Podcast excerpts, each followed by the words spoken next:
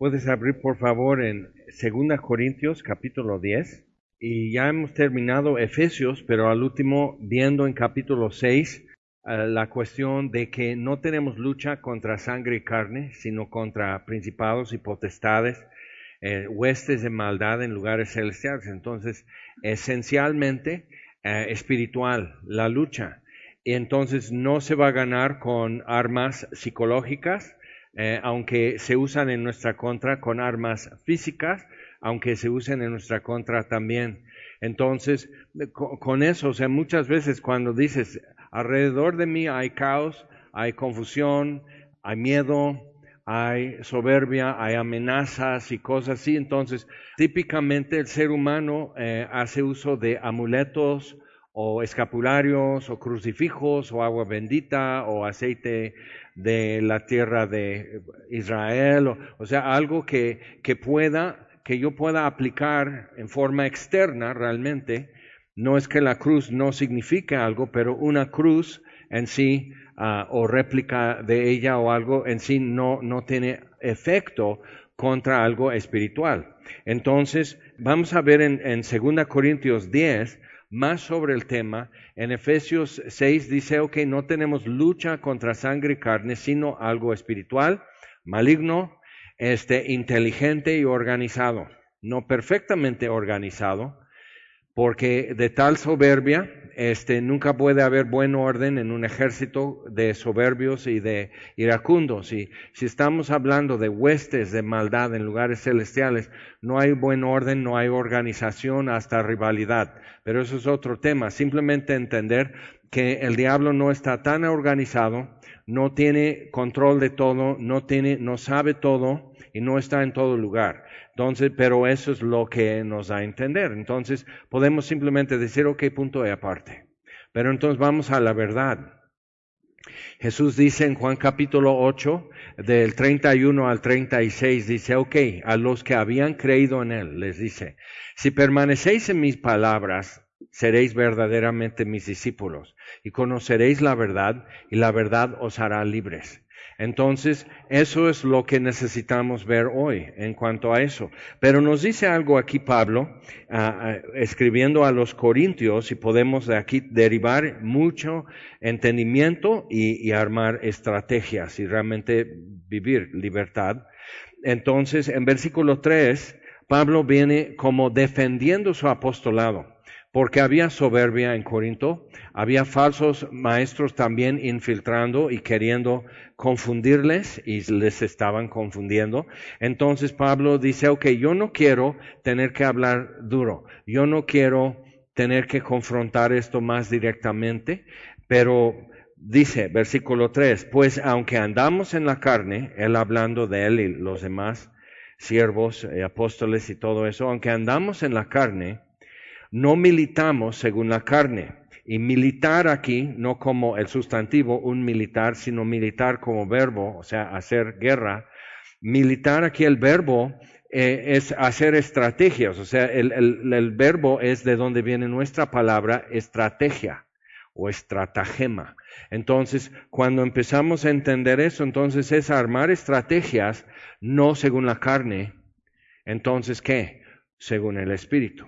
O sea, entonces, un amuleto, un escapulario, agua bendita, un crucifijo, una imagen, una estampa de San Ignacio detrás de tu puerta o algo así, realmente no va a tener efecto contra lo que realmente agrede y pretende controlar o destruir en nuestra vida. Entonces andamos en la carne, pero no militamos según la carne, porque, versículo 4, las armas de nuestra milicia no son carnales sino poderosas en Dios. Entonces ve otra vez, no carnal, espíritu, en, en versículo 3, ahora no carnal, sino poderosas. Entonces necesito entender eso, que, que tengo dos opciones. Al tener lucha, como si fuera contra sangre y carne y no va, no va a tener efecto porque eso no es el adversario. Entonces, o entender que es esencialmente espiritual y tengo también la idea de usar armas carnales que incluye armas físicas, materiales, psicológicas y demás. O sea, no le vas a poder psicologiar al diablo, no le puedes eh, espantar, no le puedes amedrentar, no le puedes confundir y todo eso. Entonces, estar dialogando, estar gritando, estar diciendo, espíritu de codicia, huye, no se huye. Porque codicia no es un espíritu. La Biblia dice en Gálatas 5 que codicia es una obra de la carne y de eso hemos de arrepentirnos. Entonces, muy importante para nosotros es entender, obras de la carne es algo que de que yo me arrepiento. Ira, enojo, maledicencia, este, envidia, todo eso no es un espíritu, es carnal y es obra de la carne. Entonces de eso necesito arrepentirme. Pero sí tenemos lucha contra algo espiritual y necesitamos ver, ok, bueno, entonces, ¿cómo llevar esa lucha? ¿Qué, ¿En qué consiste? Y obviamente, ¿cómo podemos salir adelante y libres en eso? Entonces las armas de nuestra milicia no son carnales, sino poderosas en Dios, dice, para la destrucción de fortalezas, derribando argumentos y toda altivez que se levanta contra el conocimiento de Dios y llevando cautivo todo pensamiento a la obediencia a Cristo. Entonces, eh, ¿nunca te ha pasado lo que cuesta pensar bien? Simplemente pensar bien. O sea, dices, yo soy un chavo bueno, o sea, realmente no sé por qué ando pensando tanta mugre. Entonces, necesitas pensar en eso, que distracción, interferencia y muchas cosas. Entonces, a, nivel de argumentos y pensamientos es donde se libra más la batalla. No tanto que, este, pues siento el enemigo aquí. Y digo, o oh, Apenas te diste cuenta. O sea, pero ve cómo eso se maneja y ve cuando es cuestión de falsas doctrinas que de tiempo a tiempo vuelven a surgir. Entonces, ok, tienes un espíritu de pobreza. Tus recursos están atados y necesitamos romper las ataduras y declarar y hablar prosperidad a tu vida. Y eso, esa terminología se usa mucho como si lo que tú dijeras creara nueva realidad. Ahora, nuestras palabras sí tienen poder porque pueden lastimar, pueden confundir, pueden engañar, pueden consolar y todo eso, pero no vas a crear una nueva realidad. No puedes hablar y que la persona se sane, no puedes irse a la luz y la luz fue, eso es de Dios, no del hombre. ¿Ok?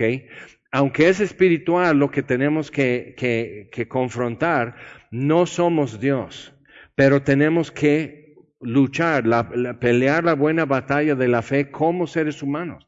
Ahora, una pista que nos deja muy claro en la Biblia es la tentación de Jesús. Y todo lo que el diablo le decía, él respondía, Ay, él es el creador, ¿ok? Él es el Hijo de Dios, es el creador. Él pudo decir, diablo, yo te creé, lárgate, yo soy Dios. Pero contesta solo como hombre porque es Dios y es hombre. Entonces contesta como hombre en el Espíritu, entonces dice, no, escrito está. Entonces Jesús contesta eso y lleva la batalla de argumentos y pensamientos. Si eres hijo de Dios, haz esto, es un argumento. Y altivez que se levanta contra el conocimiento de Dios, torciendo, pervirtiendo, confundiendo, y eso sucede mucho. ¿Ok? Entonces, si podemos entender eso, que Jesús responde, escrito está. Como si no fuera su palabra, sino la palabra de Dios. Y eso es importante también. Ahora, a veces eh, pensamos, no, pues si tengo una Biblia más grandotota, entonces el diablo le va a tener más miedo.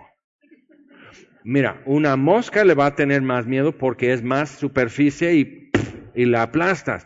Pero realmente la Biblia no le da miedo al diablo pero tiene que reconocer, aunque no quiera, escrito está. Lo que Dios inspiró, toda la escritura es inspirada por Dios y es útil para enseñar y para redarguir y para corregir y para instruir en justicia. Entonces Jesús dice, si permanecéis en mi palabra, seréis verdaderamente mis discípulos. Conoceréis la verdad y la verdad os hará libre. Entonces no necesitamos hacer como un servicio de liberación, que, que entonces por el toque de un hombre ungido de Dios, entonces te toca y te caes y todo eso. Digo, eso no está en la Biblia, perdóneme usted, pero eso no está en la Biblia, escrito está. Búscame dónde eso está en la Biblia. No, pero es que funciona.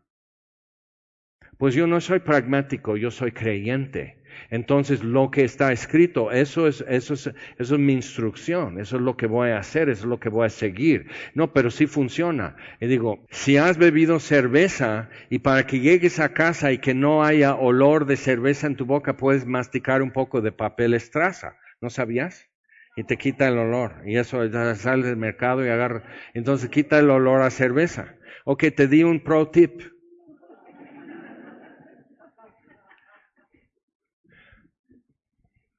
¿Por qué andas haciendo eso? O sea, e, eso es, eso es lo que es más eh, frente a nosotros. ¿Por qué la necesidad de hacer y luego fingir y disimular? O sea, entonces, ¿qué está pasando? Eso mucho más me preocupa cuando veo eso en alguien que hasta sabe el truco de papel estraza. O sea, eso más me preocupa porque es alguien que su misma conciencia le amonesta y no le hace caso. Entonces tenemos un, problema ahí. Ok, entonces, otra vez, versículo 3 dices, híjole, sí, ya te calé.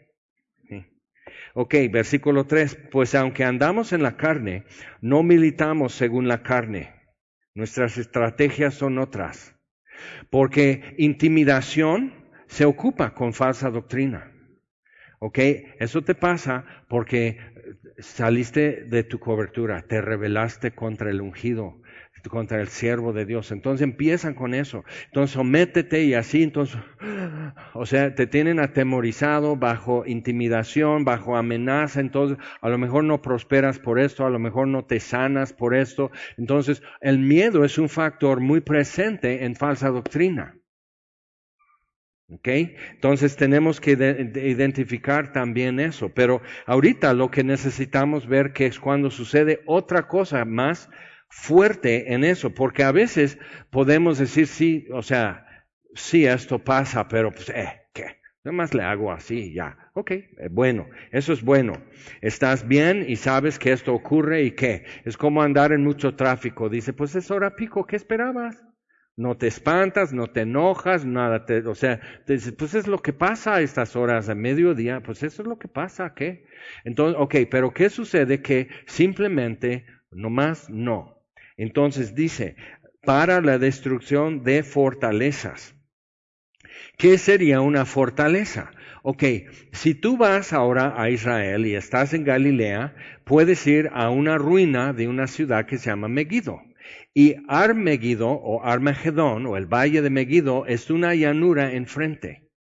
Entonces, este, de eso es el paso como un, espacio entre las montañas de la costa de Galilea y las montañas del interior que vienen de Siria. Entonces, ejércitos, caravanas, viajeros y todo, venían del oriente, por decir, de Persia, por Siria, y pasan por el valle de Megiddo para llegar a Egipto. Y Egipto así. Entonces, es una llanura de batallas, de guerra. Entonces, quien controla el paso al mar, controla realmente todo lo que es Galilea desde la antigüedad. Los egipcios, los asirios, los babilónicos, los persas, los romanos, o sea, quien controla eso, pues, y simplemente Megiddo entonces es una pequeña ciudad, pero fortaleza. Y porque controla el paso de gente y provisión y es estratégico. Entonces el comercio, el tráfico de bienes, el tráfico humano, eh, comunicación, o sea, si tú paras a alguien ahí, ya no llegó el mensaje pidiendo auxilio. Entonces es, es una fortaleza porque se puede defender, pero su propósito no es principalmente defensa, sino ataque. Y desde ahí controlan el paso. Ahora, entonces, una estrategia de guerra lo usaron los muscovitas, los rusos, cuando Napoleón llegó a Moscú, conquistando y conquistando y tomando territorio. Y este, Napoleón se equivocó en dos cosas fuertes, fatales. No se fijó qué tiempo de año era cuando, cuando ya, o sea, es mejor decir, pues nos vemos en abril que decir, no, yo voy a persistir y es octubre, pero no le hace. Esta ciudad va a ser mía y van a hablar francés en Moscú. Entonces, uno, no se fijó que ya venía invierno. Los rusos, que viven un invierno impresionante, sabían lo que venía. Entonces ellos están preparados para el invierno tan duro y largo que es en Moscú. Ahora, otra cosa que Napoleón no se fijó es que no cuidó la retaguardia ¿Ok? Entonces, los moscovitas vacían la ciudad, abandonan la ciudad, se llevan el combustible, se llevan cobijas, se llevan alimento y dicen, pues ahí se quedan con su ciudad. Feliz Navidad, por cierto, y se van. No, Napoleón está ahí, pues ya no hay para comer, ni siquiera puedes hacer un desfile, decir, pues somos, pues nadie sale a decir, pues es él, él es el conquistador, es Napoleón o Napoleón. Entonces, o sea, no, y van a dar la vuelta y destruyen el ferrocarril. Entonces los franceses cuando ya no hay que comer y no hay que con qué calentarse, no tienen otra más que caminar en bajo cero, regresar caminando. Y miles murieron de hambre y frío regresando de su derrota, de su supuesta conquista en Moscú. ¿Ok? Entonces, estrategia. Y tenemos que entender entonces qué es la estrategia de Dios, qué es la estrategia de Jesús para hacer guerra. Que no es, ok, vamos todos a sacar shofar, o sea, un cuerno y luego los tienen cuernos de otros animales y ahí, entonces hay conferencias y todos están tocando shofar. Se ve muy padre, se oye muy padre, pero no hace absolutamente nada. Pero bueno, entonces hace ambiente, pero no ahuyenta ni invoca, simplemente es ruido en un cuerno de un animal. ¿Y eso qué? Son ruidos de cuerdas de guitarra. ¿Y pues qué? Pues es eso, es nada más, o sea, no es mágico. Entonces, ¿qué es lo que nos está diciendo aquí? Cuando dice, derribando argumentos y toda altivez que se levanta contra el conocimiento de Dios. Interesante, argumentos. Y luego andamos a veces con una, un diálogo todo el día, justificando, discutiendo, recordando, acusando y todo, y andamos, andamos todo el día peleándonos dentro de nuestra cabeza con algo. ¿O nomás yo? ¿O tú andas discutiendo? Y a veces nomás estamos recordando y es muy bonito, pero de repente estamos así. Y, no, como que no deja pensar, no deja avanzar esto. Entonces, ok, argumentos, pero de la lógica falsa, torcida y altivez que se levanta contra el conocimiento de Dios. Entonces, un problema que estorba para conocer a Dios es altivez. Y eso será otro tema. Pero entonces, destrucción de fortalezas. ¿Qué sería? Entonces tú dices, ok, los filisteos o los persas o los griegos o los romanos tienen esta fortaleza y controlan el paso de toda la gente, caravanas y cobran cuotas para que pases con tu caravana, sacan tropas, entonces donde es la angostura del paso es controlan eso y no pueden y controlan por eso los montes a cada lado y llueven sobre ti con flechas y piedras y más, entonces los ejércitos no pueden pasar. Entonces, ¿qué tenían la fortaleza Antonía? Era junto al templo en Jerusalén, junto a la plaza del templo, con una entrada directa a la plaza, que fue un convenio por, por los romanos. Sí, les dejamos su templo, les dejamos hacer lo que quieren hacer, ofrecer sacrificio y todo eso. Pero si, si quieren hacer desorden, aquí está el cuartel romano y todos listos. Entonces, donde humillaron y, golpearon a Jesús y le coronaron con espinas y latigazos y todo eso fue en el patio de la fortaleza de Antonía. Entonces, puedes hacer todo lo que quieres aquí como judío en tu templo, está bien. Y hay guardias en, en, la azotea de la fortaleza. Y una entrada, hay guardias y hay gente lista, hay soldados listos para salir corriendo a decir, y con sus lanzas hacer eso y, y sacarte para allá. Y no quieres, entonces voltean la lanza y te dan. Y ok, vamos. Brochetas. Entonces, o sea, es, o sea, todo bien mientras no den lata, mientras no den guerra. ¿Ok? Entonces, pero los romanos tenían derecho a Jerusalén, no. Pero para tener paz les concedieron hacer su fortaleza junto al templo, para tener paz. Entonces, ¿cómo reconocer una fortaleza del enemigo en tu vida? Que controla el paso, controla el movimiento, controla provisión, controla que no puedan llegar tropas a rescatarte, control, o sea, no alzas la voz, no hablas, no dices, o sea, un tipo de cobrar piso. Y mientras pagas, todo bien, ¿eh? todo pasa, hasta te hablan bonito. Pero eso es un espacio, es un territorio, es, un, es una zona que no era tuya tampoco para ceder. ¿ok? Es la ciudad del gran rey donde el nombre de Dios es invocado. Entonces no era de los judíos ceder el paso, pero estaban débiles y no pudieron resistir la fuerza militar de Roma. Ok. Bueno, ¿por qué entonces la entrada triunfal fue tan importante para las multitudes? Porque decían que ya está el Mesías y él sí va a destruir la fortaleza y expulsar a los romanos. Eso es lo que esperamos y no lo hizo Jesús. Por cierto, Jesús dice, mi paz os dejo, mi paz os doy, no como el mundo la da. Y esa frase es lo que tú y yo tenemos que tomar y decir, sí, paz, pero no como el mundo la da, que no depende de circunstancias, que puedo estar en medio de caos y conflicto y tener paz, y aún bajo amenaza y tener paz. Entonces, gozo inefable y glorioso es un gozo que no depende de circunstancias, que tiene otra fuente, otro origen, entonces otro tipo de gozo y puedo tener gozo como Pablo aún en un calabozo, en una cárcel romana, y tener gozo y tener paz y manifestarlo y no fingir y no decir amén, gloria a Dios, sino es real, es sincero. Una fortaleza, entonces, algo que, que, así, que si tú quieres pasar, tienes que dar vuelta y bajar esto y cruzar las montañas donde no hay agua, donde es muy difícil y hace mucho calor y tu gente se desmaya y tus animales se desmayan y todo, pero sí hay pasos si quieres. Por eso los judíos usaban más el camino por el río Jordán y subían desde Jericó a Jerusalén porque extranjeros no iban. Y eso era el camino de los de peregrinaciones. ¿Por qué? Porque entonces solo hablan aquí tu idioma, solo alaban al mismo Dios y van al mismo asunto, a adorar a Dios en Jerusalén. Y si vas por el camino del mar, en la costa hay frescura, hay puestos, hay, aquí hay tacos al pastor y aquí venden de suadero y aquí, o sea, hay de todo y está bien, pero hay de todo. Entonces, mucha distracción y, y tropiezo y pecado y demás. Entonces, evitaban ese camino para llegar a, Jerusalén limpios. Ok.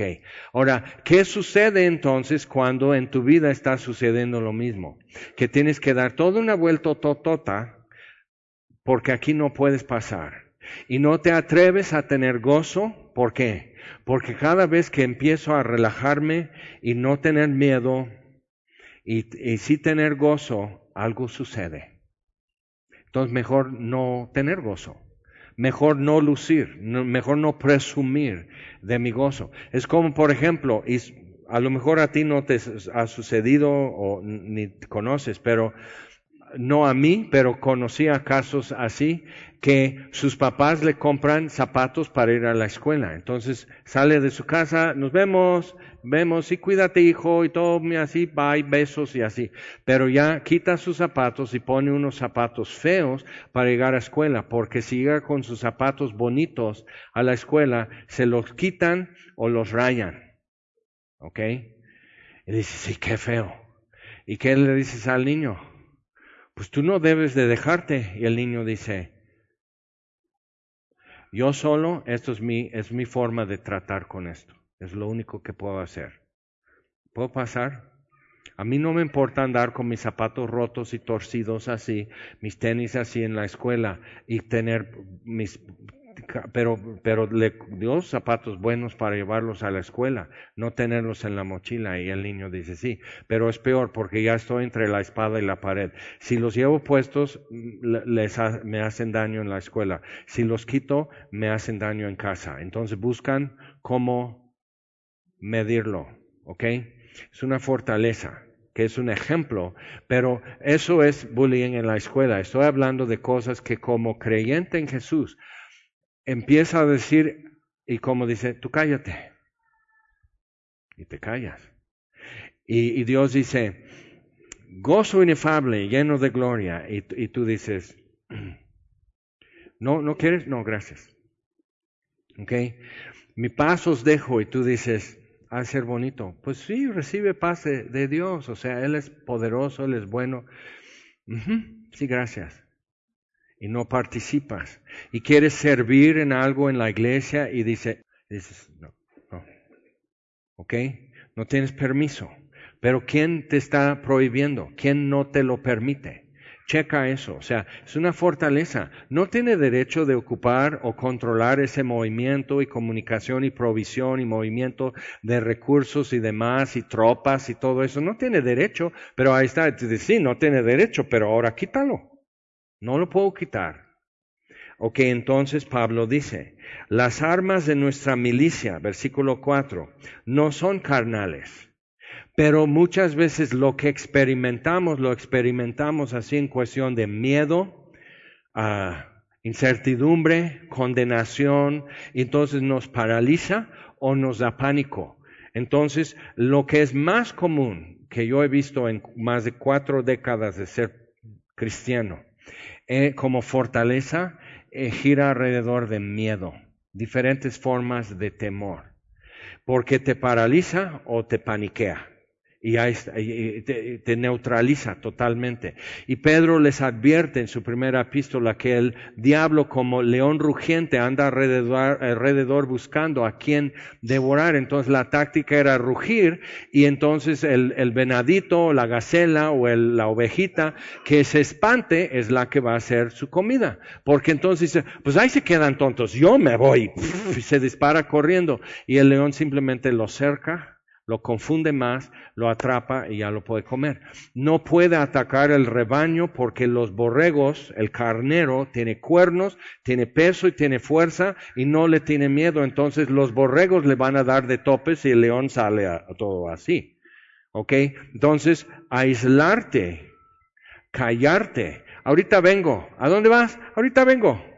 Aislarte y callarte y no hables y disimula que todo está bien. Ves que abuso psicológico, abuso físico, abuso sexual, no lo digas porque no te van a creer, porque nadie te puede ayudar y nadie puede restaurar tu vida. Es una mentira, pero ahí está. ¿Ok? Entonces, ¿qué puede destruir, desmantelar, derribar? Fortalezas, armas espirituales, eh, estrategias espirituales. Entonces piensa en, cómo eso puede ser, en, qué lugares y qué formas, y, muchas veces es que es mi culpa, es que hice algo y ahora me da mucho miedo. Confiésalo a Dios, que es fiel y justo para perdonar, confiésalo a Dios. O sea, el único, si Cristo murió en la cruz, el único que tiene derecho a juzgarte es Él. Jesús dice, el Padre ha comendado todo juicio al Hijo. Entonces el único que podría juzgarte es Jesús. Ponlo delante de Él. Señor, ¿me puedes perdonar esto? Dile, ¿me lo puedes perdonar? Y luego busca en la Biblia qué es lo que, de qué nos ha perdonado. Y Pablo dice en 1 Timoteo, dice, Dios tuvo misericordia de mí, siendo blasfemo, injuriador y perseguidor de la iglesia. Y tuvo misericordia de mí para, como ejemplo para los que habían de creer después. O sea, cualquiera puede decir, yo creo que puedo ser perdonado porque Pablo pudo ser perdonado. Entonces, la verdad te hará libre. ¿Te das cuenta? Simplemente, ¡pum!, se desvanece esa mentira frente a la verdad. Pero mientras tienes esa, esa, le estás alimentando, pasas enfrente, dice, ¿qué onda? Le das su cuota. Y pagas tu cuota con silencio, con miedo, con más circuito, dando más y más vuelta, quizás con buenas obras, quizás disimulando estar bien, pero hasta, o sea, gente que tiene problemas intentando y pensando en suicidio muchas veces es porque ya piensa que no vivir sería la forma de salir de esto.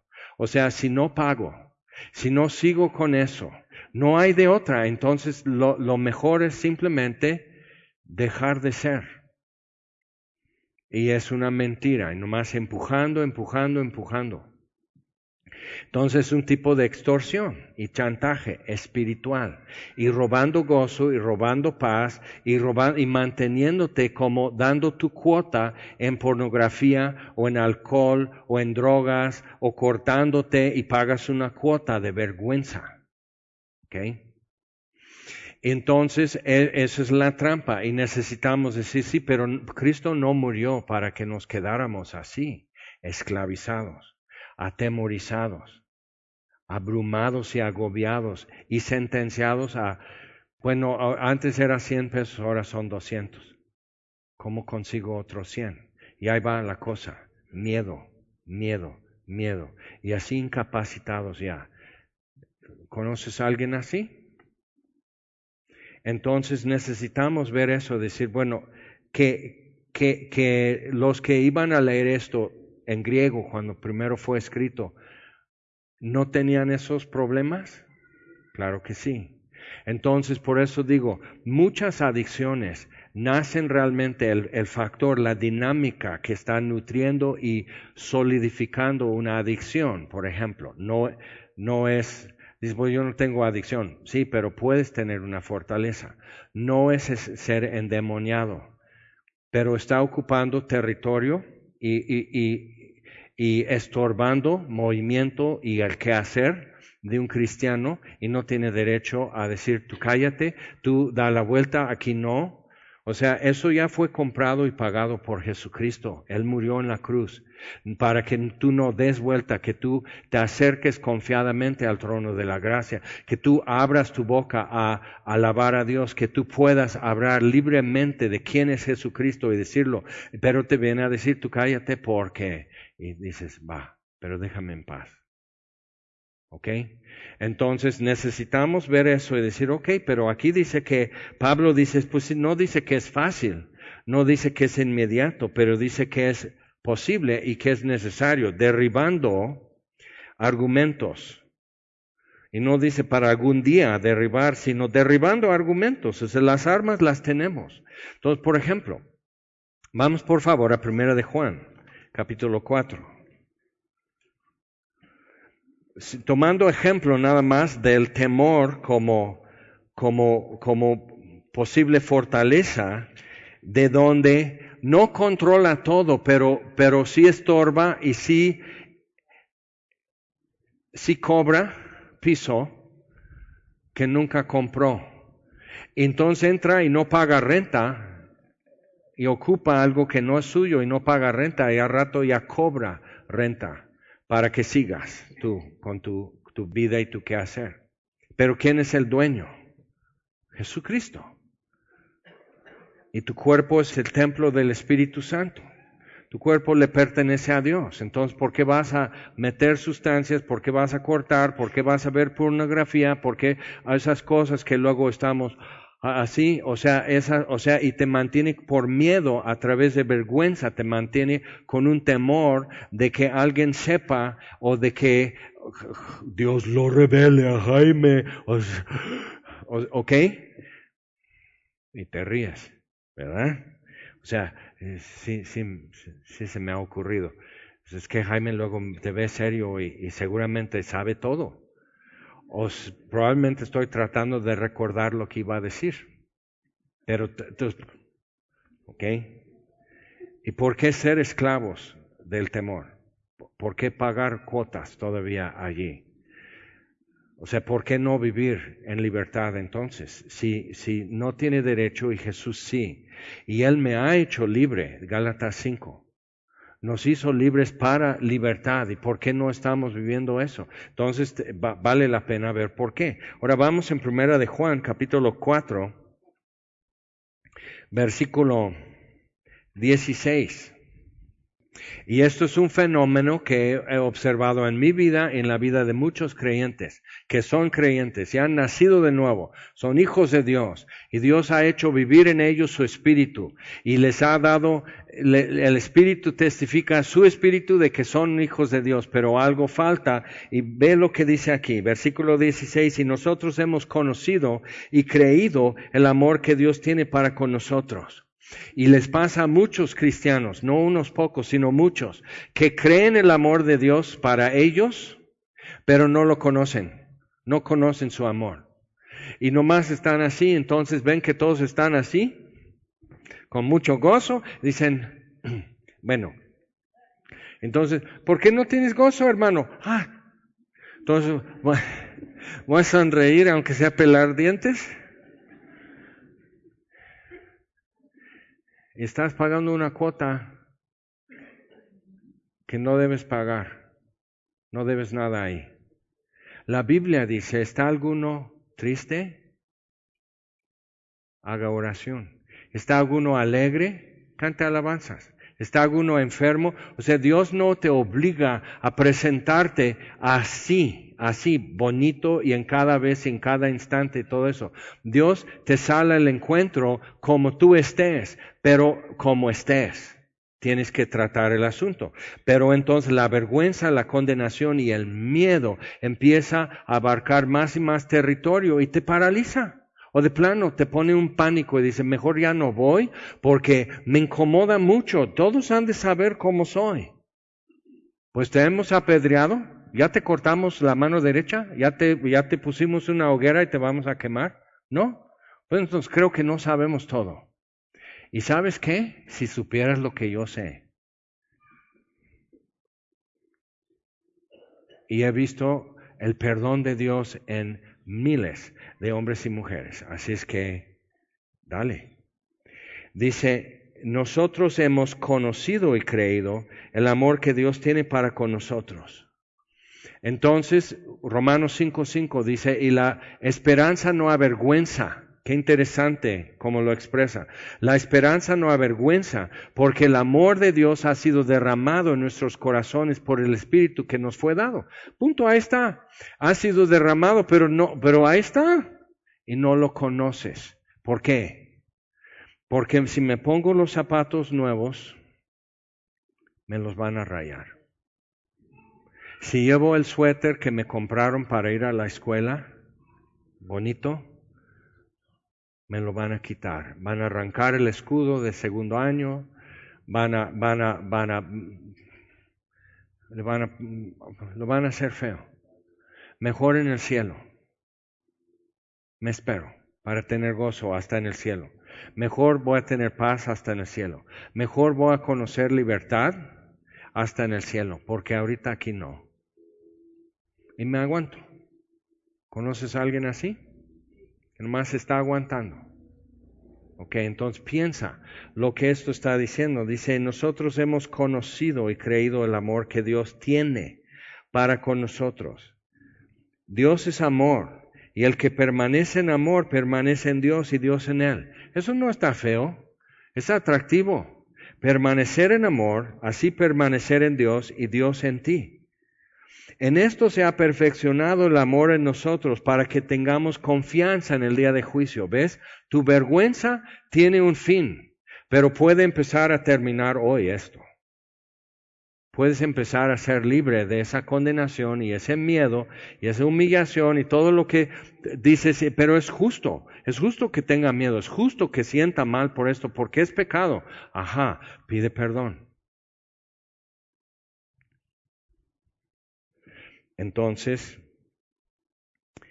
para que tengamos confianza en el día de juicio, pues ah, como Él es, así somos nosotros en este mundo. ¿No, no te parece ideal, genial?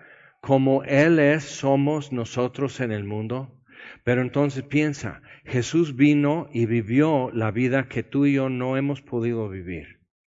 Y como ser humano, el Hijo del Hombre, como ser humano, pudo contra tentación. Y cuando tú ves a Jesús, vamos a Juan capítulo 12, cuando tú ves a Jesús, tú ves un hombre libre.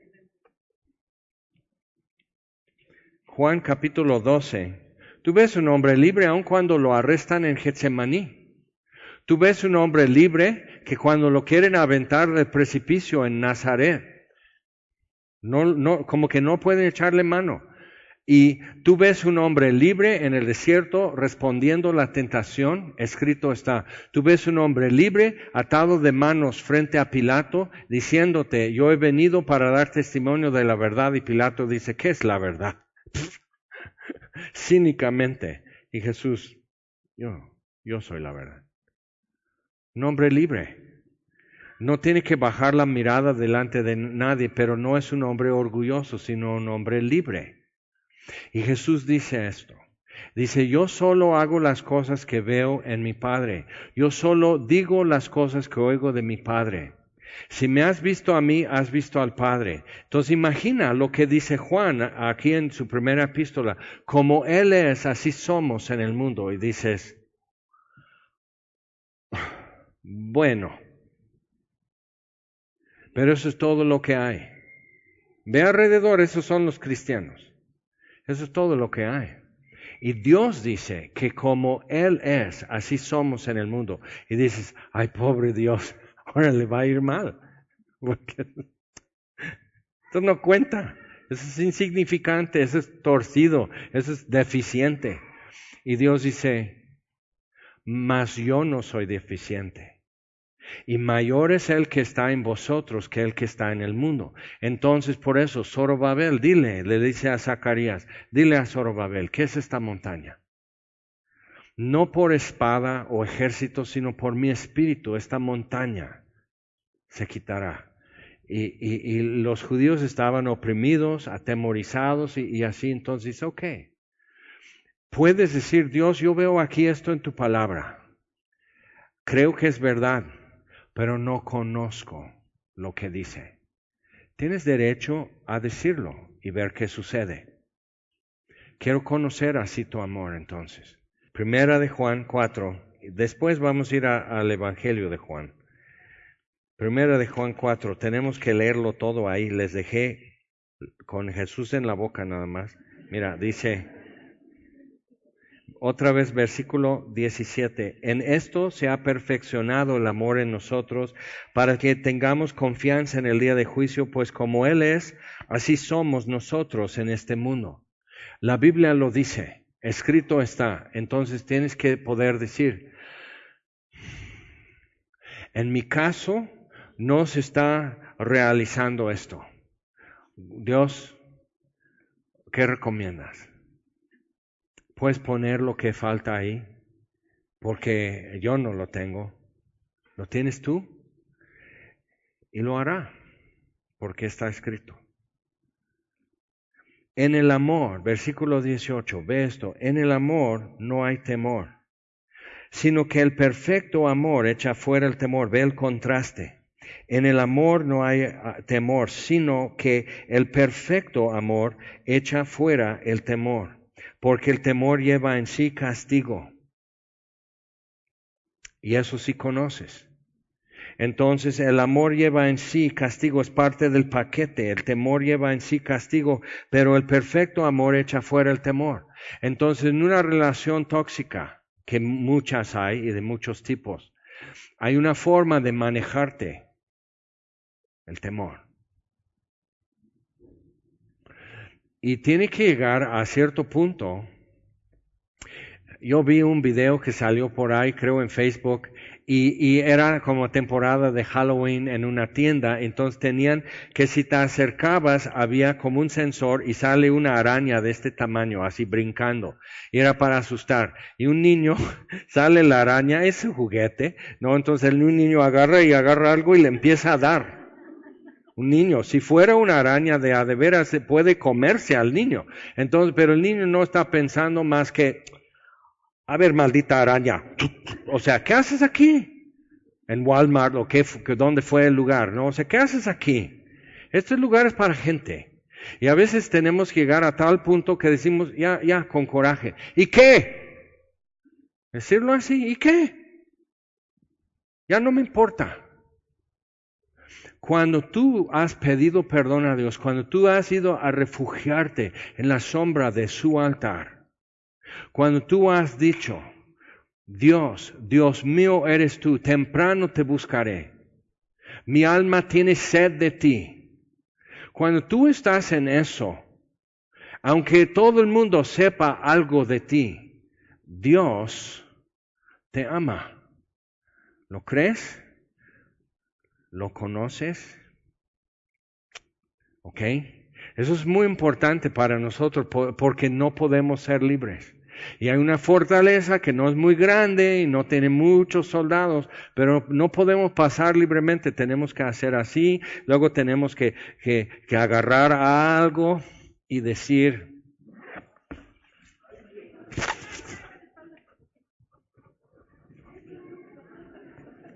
¿ok?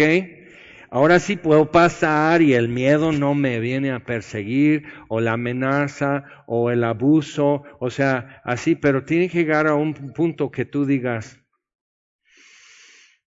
ya no me importa. El perfecto amor echa fuera el temor. Y dice, de donde el que teme no ha sido perfeccionado en amor. Entonces ya nos diagnosticó. Y es por ahí, por eso, eh, una fortaleza de miedo es donde más aparece y más ocurre en cristianos. Por eso hay un no temas o no temáis para cada día del año. 365 veces en la Biblia. O no temas o no temáis. No temas, no temas, no temas. O sea, porque diario necesitamos en diversas situaciones encontrarnos con Dios diciendo, no temas. ¿Por qué? Porque nos manejan y nos cobran piso y nos cobran cuotas y nos empujan y nos rayan los zapatos y no sabemos qué hacer. Entonces aprendemos a vivir así, a un, a un ladito del asunto y no nos atrevemos a, a tener gozo porque luego, pues luego sucede algo y a lo mejor le ofendí a Dios y no hay gozo.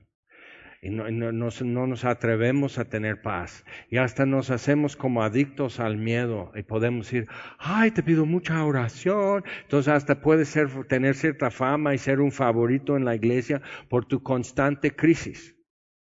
¿Conoces a alguien así? Ok, entonces, ¿por qué así? Que siempre desmayando.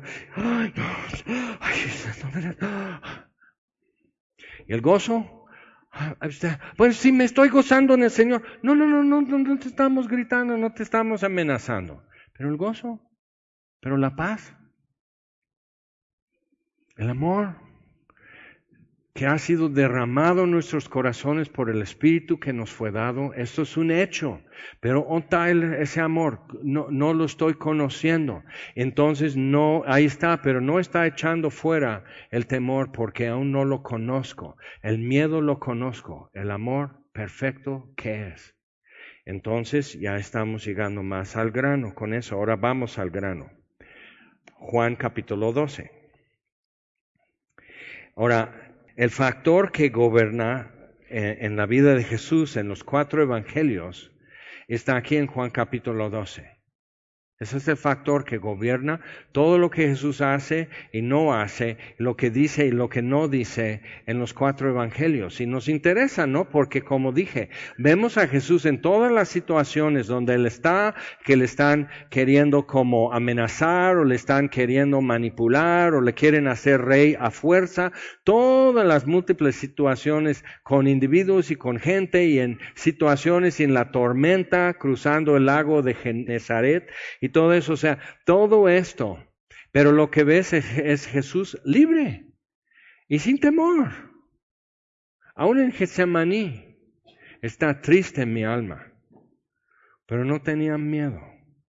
Entonces, ¿por qué? Entonces, ok, dice, sí, sí, sí, aquí ya, ya, ya chupaste el lápiz, ya listo. Vamos a ver, Juan capítulo 12, versículo 20. Había ciertos griegos entre los que habían subido a adorar en la fiesta, pero estos son extranjeros, son griegos paganos, no griegos prosélitos, o sea, no son convertidos al judaísmo, sino extranjeros curiosos. Porque sucedía que hacían peregrinaciones a, Jerusalén los no judíos que, que simplemente querían ver el templo de Herodes porque era una maravilla de arquitectura y diseño. Entonces, vamos a ir a ver. Y los griegos con su eterno su sed de, saber cosas. Entonces, griegos van a Jerusalén para ver si es cierto que, que usan esos sombreros negros de este ancho, serán así tan raros, pero ahí van para ver y llegando, eh, oyen mucha fama de Jesús. Entonces llegan y se, se acercan a Felipe, que era de Bethsaida de Galilea, y le rogaron diciendo, Señor, quisiéramos ver a Jesús. Felipe se fue y se lo dijo a Andrés, y Andrés y Felipe se lo dijeron a Jesús y Jesús no dice, pues no, háganle cita, ¿no? Yo creo que para martes en la tarde ya tenemos tiempo, ¿no? Después de predicar en los pórticos de Salomón en el templo y todavía antes que la, última cena, pues ya sabes, eso está apartado y, este, y pan sin levadura. O sea, no. Jesús, y tampoco concede verlos. Pero como que esto es un marcador, es un indicador para Jesús de lo que sigue. Y es interesante, ¿no? A mí me fascina eso, su respuesta. Ha llegado la hora para que el Hijo del Hombre sea glorificado. ¿Cómo lo sabe? Porque hay gente que nada que ver, sin trasfondo religioso en la Biblia o algo así, ya quiere ver al Mesías. Ok, eso es el indicador. Eso es lo que él estaba esperando para saber. Ya, ya está. De cierto, pero luego nos dice, esto es lo que gobierna a Jesús en su vida. De cierto, de cierto os digo, que si el grano de trigo no cae en la tierra y muere, queda solo, pero si muere, lleva mucho fruto. El que ama su vida la perderá.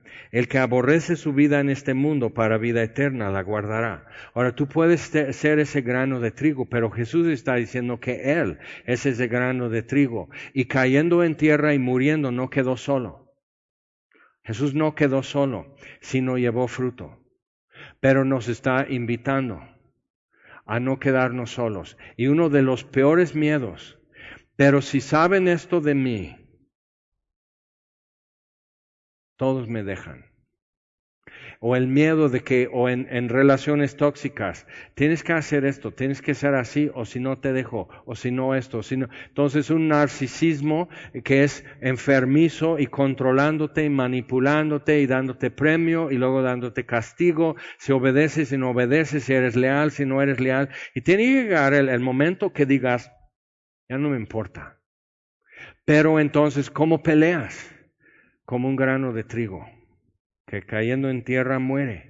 Y ahí bajo tierra pierde, pierde, su forma, pierde su sustancia, germinando así, entonces brota, se desintegra todo lo que era el grano y la cáscara y todo eso del grano de trigo se desintegra, se consume en lo que se haga una mata de trigo y a rato saca espidas y donde era un grano de trigo ahora son muchos que también pueden producir muchos más, a 30, a 60 o 100 por uno. ¿Ok? Pero entonces Jesús nos da la clave. El que ama su vida en este mundo la perderá. Y el miedo siempre te está diciendo, sálvate, presérvate, cuida, protege. Entonces, ¿quieres estar bien? No hables, no te muevas y paga tu cuota. ¿Ok? Una fortaleza de temor y no te atreves a creer algo y no te atreves, no te das tú ya el permiso, ya ni te dicen, tú ya te controlas, tú ya te das los latigazos antes. Entonces ya puedes estar así, yo no hablo, yo no pido, yo no me presento hacia Dios, yo, yo no me atrevo a tener gozo, yo no me atrevo a recibir paz, no como el mundo la da. Pero tú estás operando como que Dios te lo va a cobrar. Porque esa paz que el mundo da tiene un precio. Mi paz os dejo, mi paz os doy, no como el mundo la da. Y nos da gozo, gozo inefable, que no hay palabras. Entonces, ¿cómo le qué, qué categoría le das, qué precio le pones? Gozo inefable y glorioso. Y amor que es perfecto y echa fuera todo temor. Entonces, donde hay una fortaleza que pueda controlar tu movimiento, tu entrada y salida, subir y bajar, hablar o no hablar, eh, hacer o no hacer, o sea, no, estás libre para, para vivir y agradar y obedecer, tomando todo pensamiento a obediencia a Cristo. Entonces, dice, Vemos otra vez, versículo 24. De cierto, de cierto os digo que si el grano de trigo no cae en la tierra y muere, queda solo, pero si muere, lleva mucho fruto. Entonces, ¿qué está diciendo? Recibe la verdad, recibe perfecto amor y no vas a quedar solo. ¿Qué es lo peor que muchas veces imaginamos? Quedarnos solos y olvidados y morirnos de hambre. O sea, totalmente olvidados y abandonados.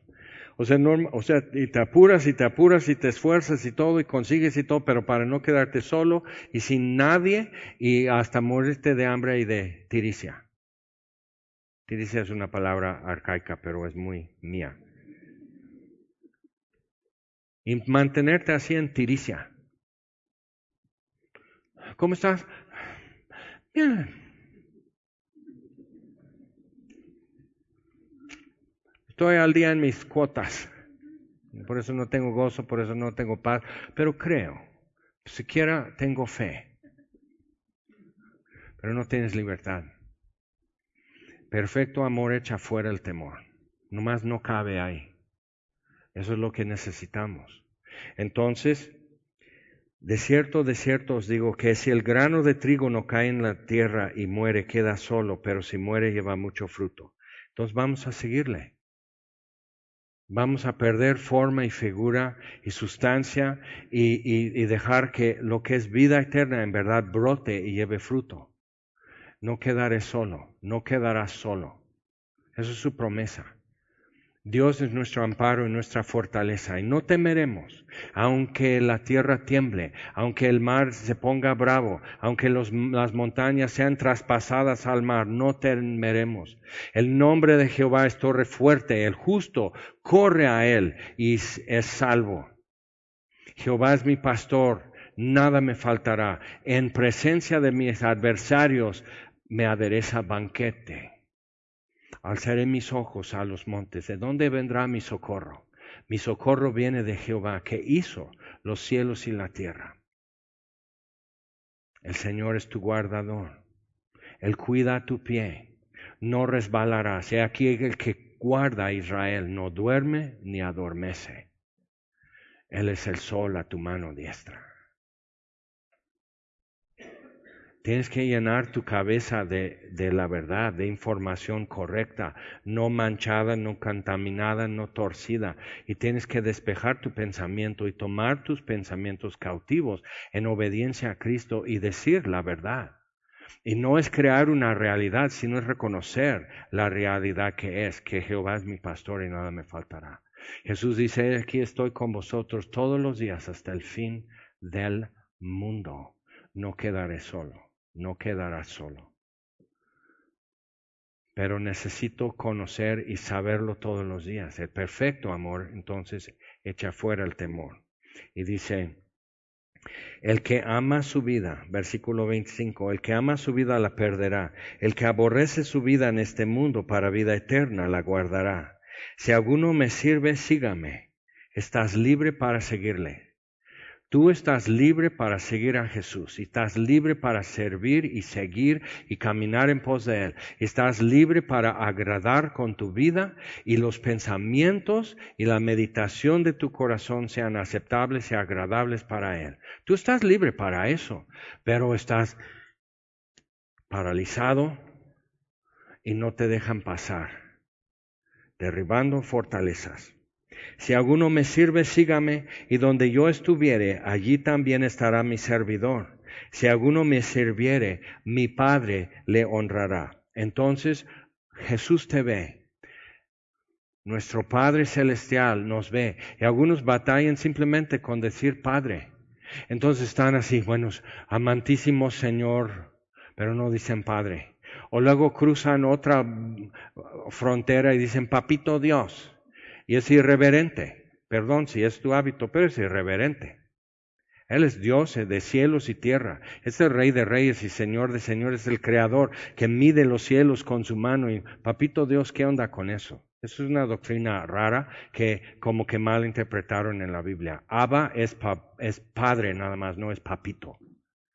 Pero alguien circuló eso a todo el mundo que tuvo un padre horrendo, entonces agarra eso, pero eso ya es confianzudo con Dios, no es confianza, es ser confianzudo nada más. Y no necesitas, no, no tienes que como rebasar cosas, acercándonos confiadamente. Confianza en el Nuevo Testamento es libertad de hablar, es parresía, que puedo pararme enfrente y decir lo que tengo que decir. Y nada me va a pasar por decirlo. Pero di la verdad. Creo tu amor, pero no lo conozco. Líbrame de este temor. Ahora, si es tu caso, en primer servicio no te preocupes, creo que tres personas permanecieron sentadas. Entonces no tengas miedo, menos hablando de esto. Pero si tú reconoces, sí, hay una fortaleza, algo que yo no invité, algo que yo no le, como, pero, pero como que en cierta forma ya le concedí, y hasta ya estoy pagando piso y controla lo que hago, lo que no hago, lo que siento que puedo o no puedo, me calla, me pica la espalda y tengo que decir cosas que no porque miedo, miedo, miedo. Y es una fortaleza y no tiene derecho, porque este territorio ya fue redimido y comprado por Jesucristo. Entonces, ¿qué hace aquí? Diciéndome lo que yo puedo hacer o creer o decir. Y tienes que decir así, la verdad es que el amor perfecto echa fuera el temor, de donde el que teme no ha sido perfeccionado en amor, porque el temor lleva en sí castigo. Y dices, pregúntame, ok, pero el castigo de nuestra paz fue sobre él. Isaías 53. Entonces, no, no tienes por qué estar así. Pero si tú identificas, y sí, yo tengo eso, es algo así, no pues necesitamos destruirlo. O sea, no nada más desalojar las tropas, sino destruirlo para que ya no lo puedan ocupar. Y ya siembra maíz o jitomate o lo que tú quieras, siembra sal, pero es, eso es ya una ruina. Y puede pasar el día en que tú pases frente a lo que era una fortaleza en tu vida y te, te tenía así, y tenías que bajar, inclinar tu cabeza frente a eso y así o agarrar tu noche buena y esconderte. ya puedes pasar frente a eso y no más son escombros. Amén. Decir, soy libre, soy amado, soy perdonado, soy alguien que Dios llamó, que me escogió, que me buscó. Entonces no tengo por qué andar así. ¿Lo sabes? ¿O nomás lo crees? Entonces si eres tú y queremos orar por ti, no vamos a decir pásate al frente, no te vamos a tumbar, no te vamos a echar nada encima. Simplemente donde tú estás, párate y nosotros, tu iglesia, queremos orar por ti. Les fue peor en primer servicio porque quedaron como tres sentados y dije, ok, a ver, creo que necesitamos ansiolíticos o algo. Pero no, en serio, o sea, dije, ok, entonces esto es lo que pasa. ¿Qué es lo que podemos decir con eso? Que en Morelos, porque hay mucha diversidad de vida y experiencia y situaciones aquí, pero en Morelos hay una fortaleza de temor y no te deja, no te deja pasar, no te deja respirar, no te deja alabar, no te deja anunciar el nombre de Jesús. Por alguna razón estás sirviendo algo que no tiene derecho y pagando cuota algo que no tiene derecho. Entonces vamos a ir con Dios. Jesucristo, tú venciste la muerte y resucitaste. Y tú hablaste a la tormenta y quedó en silencio. Y tú callaste a los demonios. Y tú abriste los ojos del ciego. Y tú desataste los pies del paralítico y la boca del mudo. Y tú te volteaste a dar tu perdón a una mujer pecadora. Y dijiste, ahora vete y no peques más. Y llevaste lo de ella y lo nuestro sobre ti. Y tu palabra dice que con gozo debemos poder dar gracia con todos los demás creyentes y redimidos, porque nos has librado de la potestad de las tinieblas y trasladado al reino de tu amado Hijo. Entonces, Padre nuestro, que estás en los cielos, derrama en nosotros ese amor, perfecto amor que echa fuera el temor y destruye, Señor, eso que ocupa, eso que cobra renta, eso que cobra piso, que, que no deja, que impide, que estorba, que interrumpe. Destruye esa fortaleza que no tiene por qué ocuparme ni detenerme. Y queremos ser libres, Señor, porque por eso también nos hiciste libres. Y si el amor de Dios ha sido derramado en nuestros corazones por tu Espíritu, Señor, lo queremos conocer y ver hasta dónde, hasta dónde es tu amor. Entonces, hazlo, Señor. Derrama esto, abre nuestros ojos, aviva nuestro corazón para saber qué es lo que tú nos has dado, Señor. Libéranos. Libera nuestras manos y nuestra boca, Señor. Que veamos tu amor como es para cada uno de nosotros y te lo pedimos en el nombre de Jesús. Amén.